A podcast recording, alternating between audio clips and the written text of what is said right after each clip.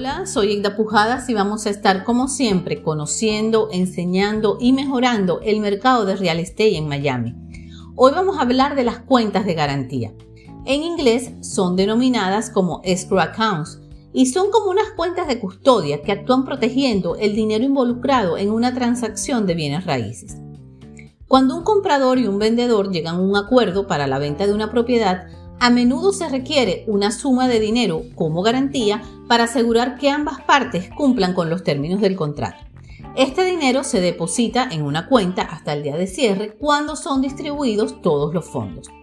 Estas cuentas de garantía la tienen por lo general las compañías de títulos que coordinan el proceso de compra-venta, las firmas de abogados, las empresas de real estate o las compañías de construcción de proyectos de vivienda y son reguladas y protegidas por las leyes del estado de la Florida. Así que no se puede ni depositar ni sustraer dinero de ellas sin la debida documentación. La cuenta de garantía tiene varios propósitos importantes y el primero de ellos es proteger los intereses del vendedor, asegurando que el comprador haya dado el dinero de reserva que ofreció en el contrato de compra. Este depósito de garantía demuestra que el comprador se toma muy en serio la adquisición de la casa, pues si el contrato fracasa por culpa del comprador, el vendedor podría quedarse con este dinero para resarcir el tiempo perdido mientras su propiedad estuvo fuera del mercado. Si la compra de la vivienda culmina con éxito, este depósito se aplicará al pago de la inicial del comprador. Al mismo tiempo, protege al comprador de que este dinero solo llegará a manos del vendedor cuando haya terminado el proceso y la propiedad esté en las condiciones previamente acordadas antes de liberar los fondos al vendedor.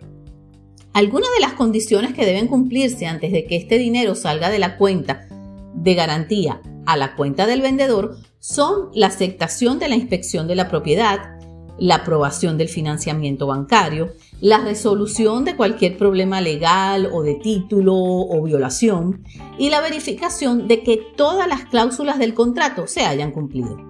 Ahora, y esta parte es súper importante, ¿cómo se deposita este dinero en la cuenta de garantía? La forma más común es a través de transferencias bancarias. Esta transferencia debe hacerse de acuerdo a las instrucciones enviadas por la compañía de título al correo electrónico del comprador. Ahora, este tipo de transacciones son muy delicadas y es indispensable prevenir el fraude, así que no confíe totalmente en las instrucciones recibidas en su correo electrónico. Los ciberdelincuentes pueden piratear cuentas de emails y enviar correos con instrucciones de transferencias falsas. Lamentablemente estos correos pueden parecer legítimos e incluso tratar de llevarlos a un link para que haga un depósito de una vez o coloque su información personal y financiera. Así que siempre, pero siempre debes confirmar las instrucciones recibidas en el email a través de una llamada a la compañía de título. Obviamente no vas a llamar al número que está en ese mismo correo. Debes buscar un teléfono verificable en Internet o a través de la ayuda de tu agente de real estate. Durante la llamada debes corroborar toda la información recibida, como el número de cuenta, el beneficiario de la cuenta de garantía, el número de ABA o código SWIFT. Nunca transfieras dinero sin verificar dos veces que los datos recibidos son los correctos.